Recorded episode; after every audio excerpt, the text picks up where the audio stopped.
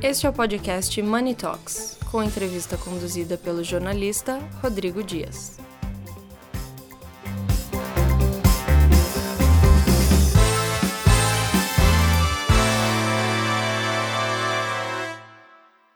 Falo com o Luciano Luft, da Luft Logistics. Luciano, é, primeiro, parabéns pela homenagem. Eu queria saber se o mercado logístico, o setor logístico, ele devia ser consultado mais pelo, pelas autoridades do governo? É, obrigado pela homenagem, obrigado a Luiz, o Cris. É, o setor logístico ele é pouco consultado, ele deveria ser bem mais consultado porque ele movimenta o país, né? Então a gente conhece é, no, em tempo real tudo que está acontecendo, como as coisas estão se movimentando no país e a gente conhece com muita qualidade e acuracidade a tendência, porque é uma, a gente trabalha todos os dias com muita informação, porque a gente vive muito de tendência. Então, se nós não tivermos um número muito acurado do que vai acontecer no país nas próximas semanas, meses, enfim, até no ano, do que as companhias imaginam que vai acontecer, o que o mercado vai comprar, o que o mercado vai vender, a gente erra a nossa projeção. Então, as empresas logísticas têm uma, uma de logística têm uma qualidade de informação muito superior a uma qualidade individual de uma outra indústria. Até porque ela é, tem a capacidade de unir informação de vários segmentos e de várias indústrias de todo o setor. Luciano, como que a tecnologia vem ajudando o setor logístico? Quais são os gargalos desse setor? Então, é, a tecnologia tem evoluído muito. Eu acho que no momento da pandemia a gente conseguiu perceber bastante o valor que a logística tem, né? De você receber um produto em casa.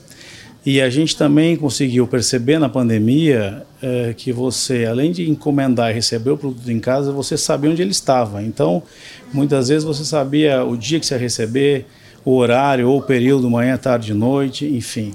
A tecnologia ajuda em tudo isso do ponto de vista do consumidor.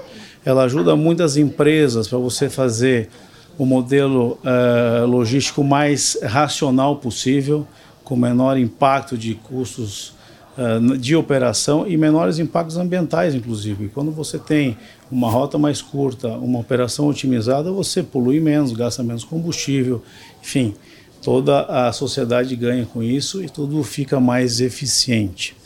Do ponto de vista de infraestrutura, é, o Brasil é, melhorou muito nos últimos anos, mas a realidade, o que falta é um plano diretor para colocar, colocar a carga certa no lugar certo. Né?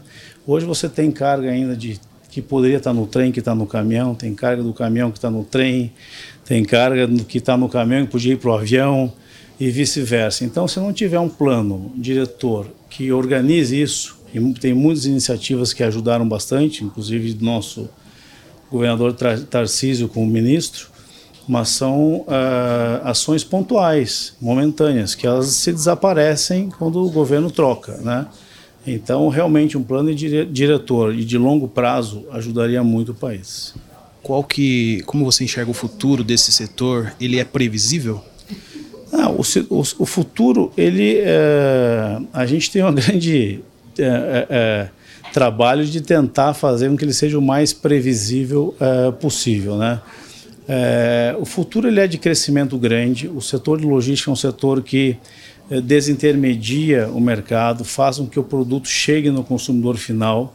Né? É um setor que liga o produtor a quem consome, a quem faz o consumo, né? E hoje com tecnologia você tem a rastreabilidade de tudo isso. Então eu acho que o futuro da, do segmento de logística ele é, é muito promissor, ele é muito agregador, ele reduz o custo de toda a cadeia, né? ele melhora a performance disso tudo e ele faz com que lá na ponta o consumidor receba um produto de melhor qualidade e menor preço. Então, é, eu vejo a logística cada vez participando mais do dia a dia da gente, como a gente tem visto nos últimos dois ou três anos, principalmente pandemia e pós-pandemia. Ótimo, Luciano. Parabéns e sucesso. Obrigado.